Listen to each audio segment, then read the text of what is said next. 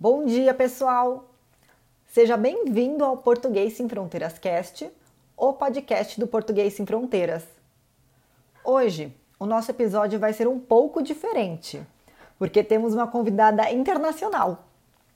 Vamos conversar com a Maria Inês, que é portuguesa da região de Setúbal, ao sul de Lisboa, sobre as diferenças entre o português europeu e o português brasileiro. A Maria Inês é especializada em ensino de português língua materna e francês língua estrangeira. Iniciou a carreira no ensino em 2016 como assistente de português em escolas francesas. Sentindo falta de recursos didáticos para o ensino de português, ela criou, em maio de 2020, o blog Falar Português, portal de português língua estrangeira, com o objetivo de divulgar a língua portuguesa e ajudar mais pessoas a falar como nativos. Obrigada, Marinês, por você estar aqui com a gente hoje. É um prazer te receber. Obrigada eu, Ariane, pelo convite. É um prazer estar aqui como convidada internacional, não é todos os dias. É, não é todos os dias também que a gente tem uma convidada internacional. Que bom, que bom. Mas, bom, Marinês, é, se apresenta para a gente, por favor. Ora, olá, bem à portuguesa, olá, eu sou a Maria Inês, como a Ariane disse, sou especializada em ensino de, de português, língua materna e não língua estrangeira, uh, e francês, língua estrangeira, e um, tenho um percurso curto, mas já um pouco rico neste contexto do ensino de, de línguas. Um, durante a minha formação fiz algum acompanhamento um, de alunos portugueses, eh, normalmente crianças eh, entre os 14 e os 18 eh, anos, já uhum. menos crianças, um, no, nos seus estudos e na sua preparação de exames de, de português. Um, tenho feito muito trabalho na área do, do francês e de forma quase acidental surgiu também uh, a oportunidade de ensinar o português como língua estrangeira. Ah, que bacana! E a maior parte dos seus alunos, qual que é a etnia deles? Da onde eles são? Um, dos alunos de, de, português, língua estrangeira, inicialmente, e, também para falar um pouco como é que este acidente da, do português como língua estrangeira aconteceu na, na minha vida. Um, eu fiz minha, os meus estudos universitários em literatura portuguesa e literatura francesa com o objetivo de ser professora de português e francês em Portugal. Uhum. E uh, como para nós uh, termos esta profissão em Portugal, precisamos de ter uma especialização em ensino uh, para poder lecionar na, nas escolas públicas e agora também nas privadas. Uhum. Um, eu decidi entre a, a minha licenciatura em literatura e o meu mestrado em ensino fazer uma pausa nos estudos e ter essa experiência em França. E então a minha primeira experiência no ensino e, e, no ensino de língua estrangeira, de português de língua estrangeira, foi com um público francês. Uhum. Mais recentemente, eu estive uh, quase quatro anos, sim, quase quatro anos, sem dar aulas de português a estrangeiros. Ah, dei uhum. aulas, como disse, de francês, de português a portugueses, e só agora, em 2020, uma semana antes de começar o confinamento em Portugal, um, fui recebida numa escola de línguas Uh, vou contar este episódio porque é, é muito curioso. Eu uhum. candidatei-me a uma vaga para professores de francês numa escola de línguas. Uma semana ou duas semanas antes da, da pandemia nos colocar em casa. E uh, quando eu cheguei à entrevista para me apresentar, uh, disseram que a vaga de professor de francês já não estava livre, ah. mas ia haver a oportunidade de dar aulas de português a estrangeiros. E por isso é uhum. é que eu digo que o, o, português para estrangeiros foi acidental na, na minha vida, uh, embora eu tivesse esse interesse. Uh, e então, agora, com, com essa experiência e com uh, o falar português, o meu público é um público essencialmente hispano-falante. Tenho uhum. alunos espanhóis. Mais recentemente, voltei a ter um aluno francês uh, uhum. para voltar à origem de, desta aventura e estou agora a começar a ter alunos russos, também de forma muito acidental. Uau! E com os alunos russos, vocês se precisam se comunicar em outro idioma sem ser o português, vocês conversam em que idioma? Uh, eu tenho dois casos eh, diferentes. Tenho uma aluna russa que já está no nível intermédio avançado e que uhum. fala muito bem, e por isso falamos sempre em, em português. Um, quando há necessidade de explicar algum conteúdo, um, sinto que é mais fácil para ela o inglês, mas ela é poliglota, fala uhum. italiano, eh, alemão, penso que espanhol também.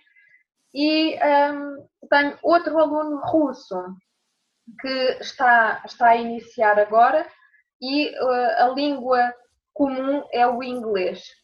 Mas é muito curioso porque os russos aprendem muito depressa o, o português.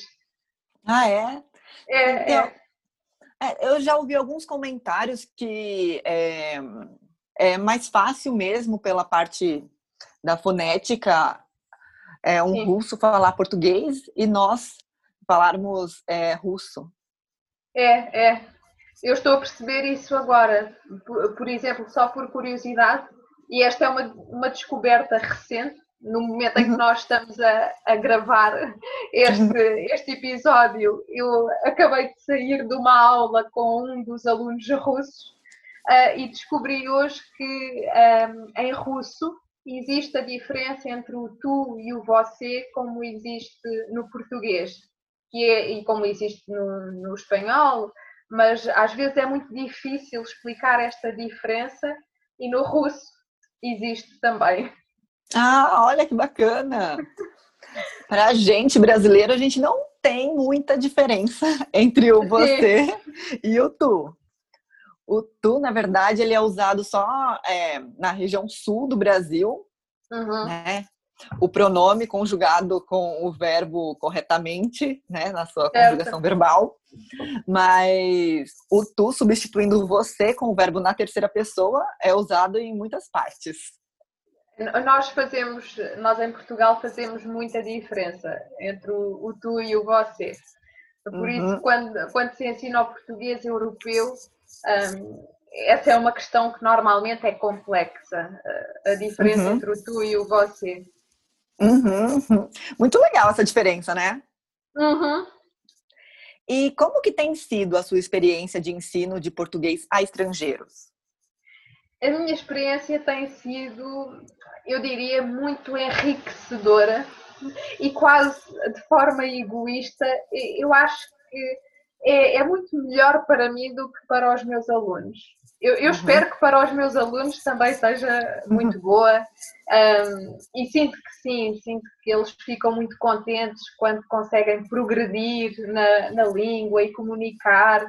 Um, também a propósito da minha experiência, sem ser a experiência em França, uh, os meus alunos uh, estrangeiros estão todos a viver em Portugal. Uhum. Um, também é uma questão um pouco acidental, uh, não é, por exemplo, com o meu projeto de falar português, o meu objetivo não é uh, escolher só estrangeiros que, que, vivem em Portugal, mas tem acontecido assim. Uhum. E então é muito bom ver quando os alunos progridem e, e sentem aquela felicidade a conseguir comunicar com os nativos e quando ouvem palavras e, e me perguntam na aula, eu ouvi esta palavra, mas em que contexto é que nós usamos? O que é que significa? É, é muito engraçado.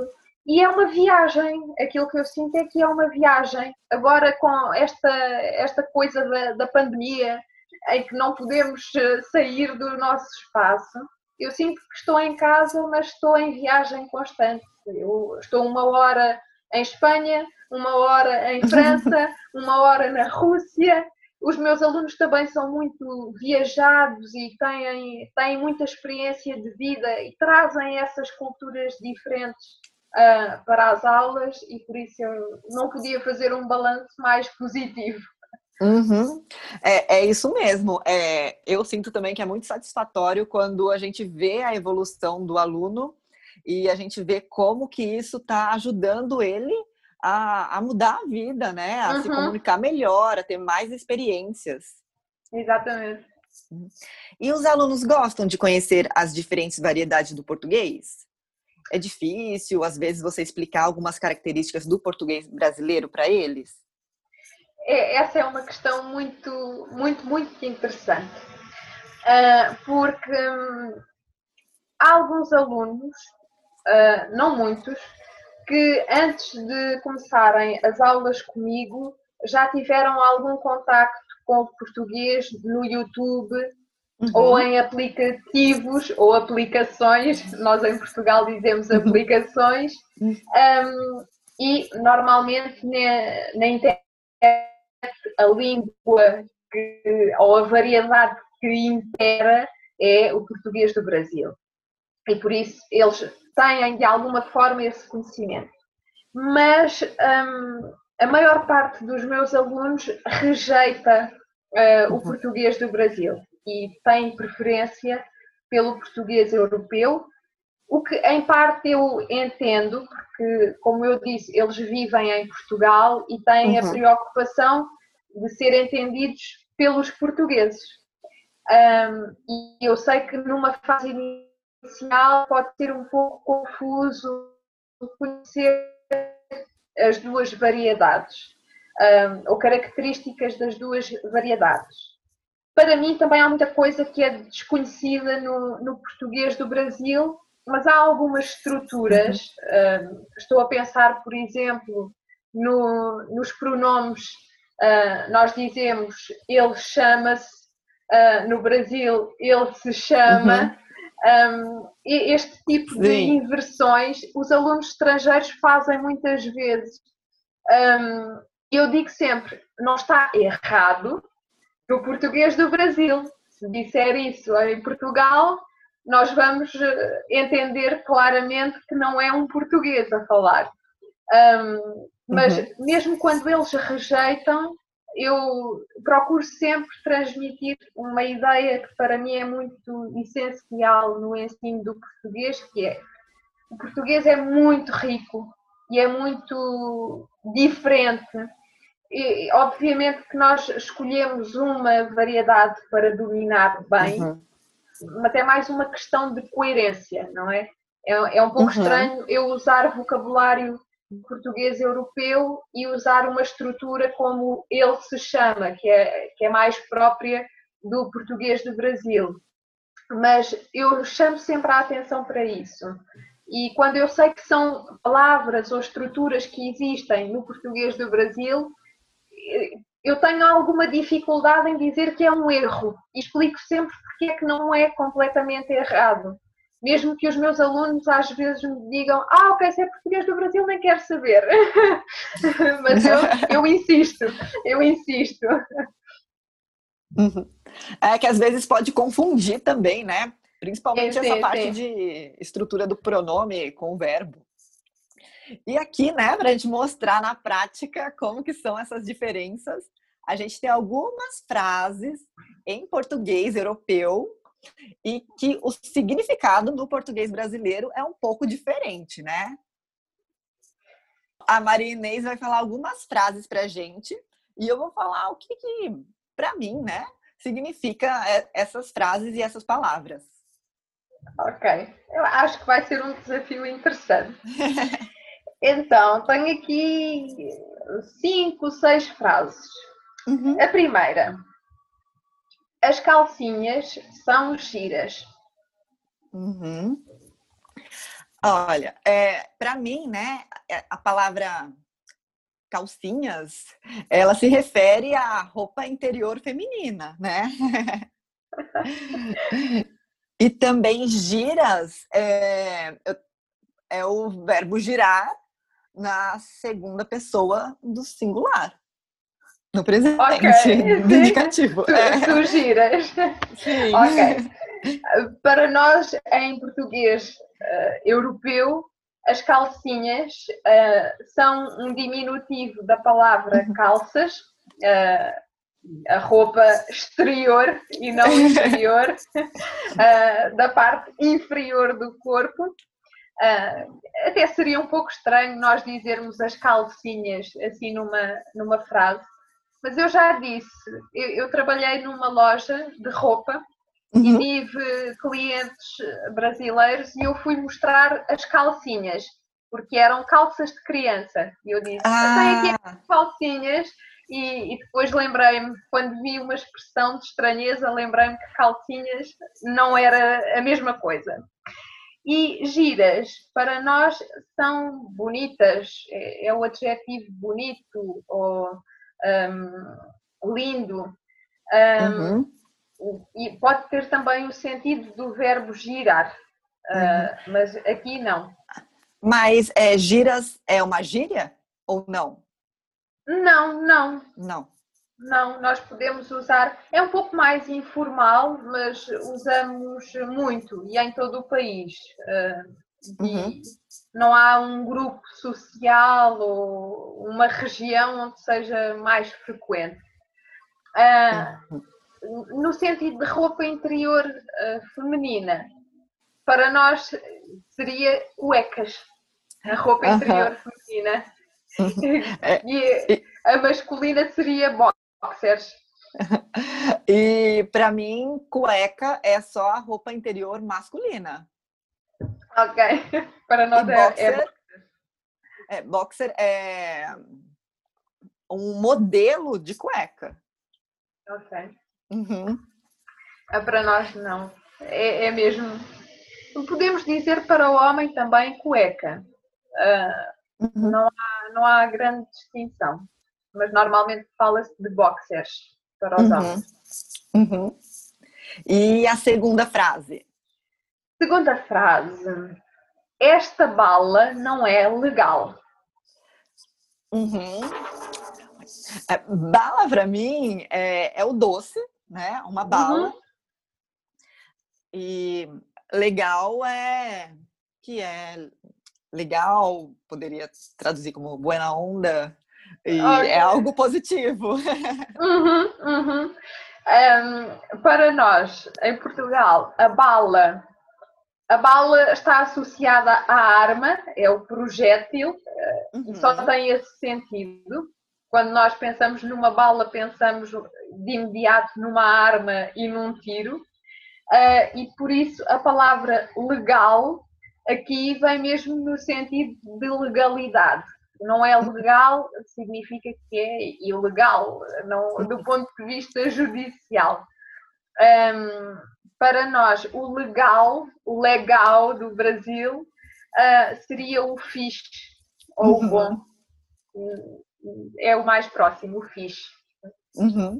É, e a palavra bala com sentido de projeto ah. e legal em sentido de legalidade também existe no Brasil.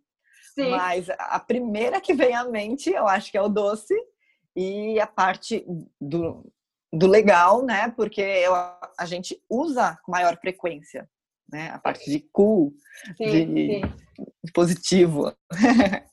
Essa, essa palavra, um, o correspondente a bala, o doce, em, em português de Portugal seria o rebuçado. Hum. E eu penso que em alguns contextos, não, não tenho a certeza, um, penso que em alguns contextos pode ser um, a pastilha elástica ou não? Não. Eu acho que pastilha elástica deve ser chiclete. A chiclete, sim. É, não, tem uma diferença pra gente, pelo menos. Okay. e chiclete. É. Então, pronto, é o rebuçado. É o rebuçado. Uhum. Mas eu gostei dessa pastilha é, elástica. A pastilha elástica. faz sentido, né? Mas eh, no, no norte de Portugal, um, as pessoas dizem mais chiclete. Aqui ah. na zona de Lisboa é que nós dizemos a pastilha ou pastilha elástica. Ah, ok, ok. mais uma diferença. Uhum.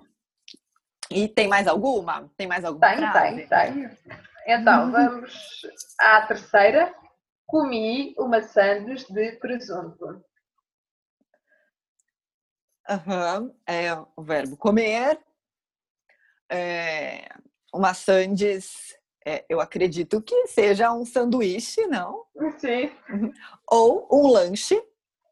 E presunto é presunto, embutido de carne, é, carne de porco principalmente. Uhum. Um, para nós em Portugal, o presunto, e penso que é diferente do Brasil, o presunto uhum. no, no Brasil pode ser um, um, pouco duvidoso, podem ser duas coisas.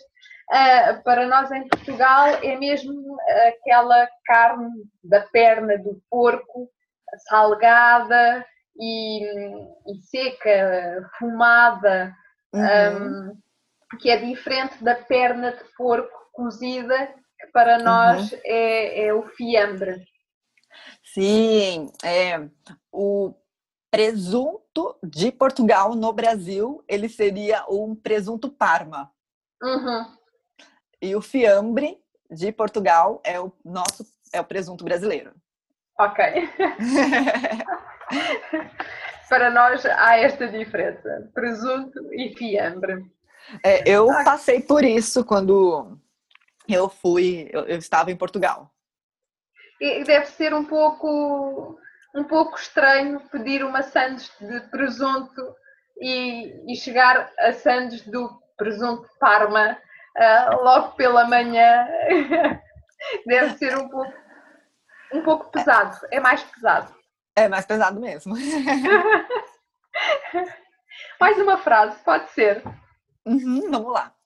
Ok, a quarta frase, porque tem a ver com, com essa questão da refeição da manhã.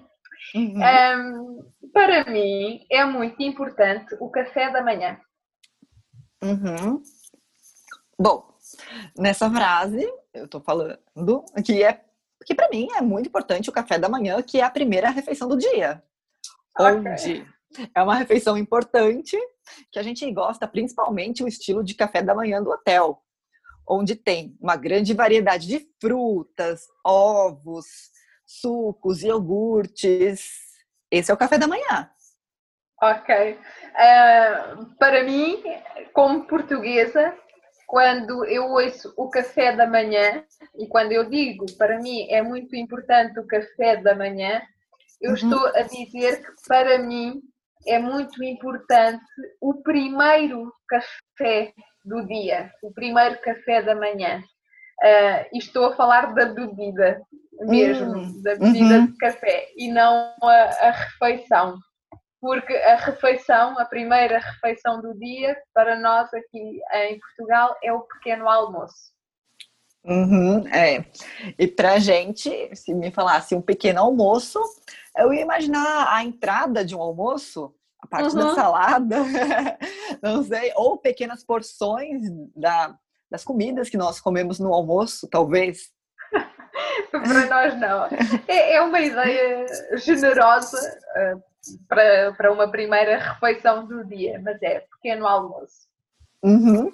E faz mais sentido também para mim. Porque muitas vezes no nosso café da manhã a gente nem bebe café, né? é enganador. É, e um pequeno almoço, eu entendo que é, é uma quantidade pequena de comida ou de variedade de comida. E faz mais sentido que realmente é isso que a gente come, né? No café da manhã. É, e nós, em, em, Portugal, também acaba por ser enganador, porque uh, grande parte das pessoas uh, bebe café ao pequeno almoço. Café com leite, café simples, o café expresso. Uhum. Uh, é, é, muito importante. Há esta ideia de que o café da manhã, o primeiro do dia, é, é muito importante. Uhum. Mais uma? Sim, vamos, vamos lá. Então, vamos à quinta frase. O miúdo está a comer gelado. Uhum. Bom, é... miúdo para mim é qualquer coisa que é muito pequena, que é miúda, ou nanica. Uhum. E o, eu também falaria o verbo no gerúndio, ele está comendo. E gelado, para mim, é qualquer coisa que é fria. É gelada. Okay. Uhum. Está congelada. Uhum. É que está congelada. É, está, está muito perto, muito perto do significado em português europeu. É, para nós, o, o miúdo um, uhum. é como o garoto, o menino, o rapaz, uh, é, é uma criança, uma criança do, do sexo masculino. Uhum. Nós temos esta estrutura do está a comer. Há uma região de Portugal, que é a região do Alentejo, no sul de, de Portugal, uhum.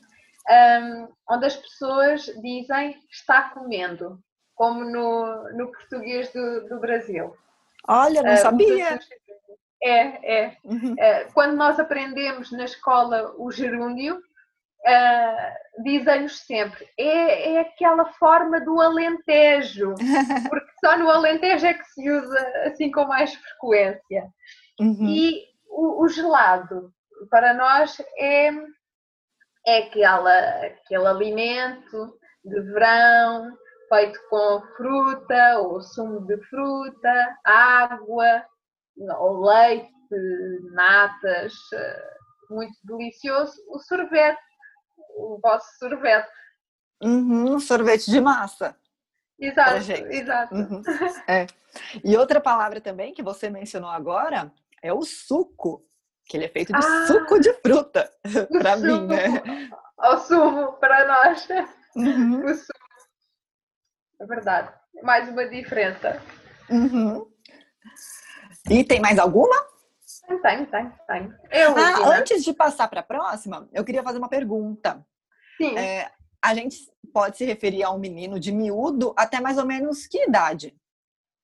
Ah, é muito curioso, porque nós normalmente dizemos que é, um, que é uma criança. Se eu, uhum. se eu disser esta, esta frase sem contexto, um, na minha cabeça eu vejo uma criança pode ser uma criança até aos 15, 16 anos. Uhum. Um, mas é, é, muito curioso porque as pessoas adultas às vezes referem-se ou a pessoas da sua geração ou a pessoas um pouco mais novas como miúdo ou miúda. É, é quase carinhoso, é, é, quase uma forma de carinho. Uhum. É, eu posso falar quando eu era miúda? Sim. Uhum. Sim. Ah, ok, ok. Substitui às vezes a palavra criança, então também. Certo, certo. Uhum. Pode ser criança, em alguns contextos pode ser mesmo jovem.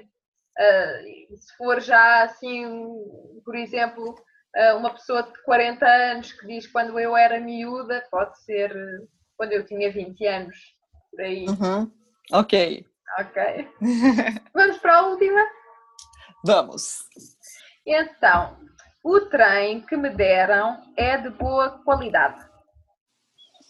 Hum, bom, é, o trem é o meio de transporte é, ferroviário, né? E que me deram de boa qualidade, acho que aí tá tudo ok, né? Acho que a gente tem o mesmo significado. Mas trem é para mim, ou é o meio de transporte, ou de uma maneira regional, no estado de Minas Gerais, trem se refere também a qualquer coisa. Esse trem uhum. é qualquer coisa. Ok. Uhum. Para nós, o, o, meio de transporte ferroviário é o comboio. Uhum. E aqui neste caso, mesmo em Portugal, uh, tínhamos de acrescentar alguma informação à frase para ela fazer sentido realmente. Quando uhum. nós falamos de trem, é, por exemplo, um trem de cozinha, que é um conjunto de utensílios de cozinha, como panelas, por ah, exemplo. Uhum. É um, um trem. Uh, uhum. E penso que noutros contextos a palavra trem tem essa, essa ideia de conjunto, conjunto de qualquer coisa. Uhum. É, mas eu imaginava que poderia ser algo, algo grande, porque é um trem, né?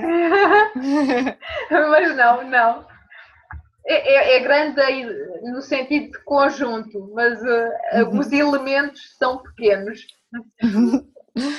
Bom, mas foi muito bacana a nossa conversa, né? Eu acho que ela foi muito enriquecedora. A gente aprendeu um montão de vocabulário novo. Bom, é, eu quero agradecer você, então, Marinês, né, mais uma vez, por ter aceitado o nosso convite, né, vir conversar com a gente aqui do Português Sem Fronteiras. E muito obrigada por, pelo seu tempo.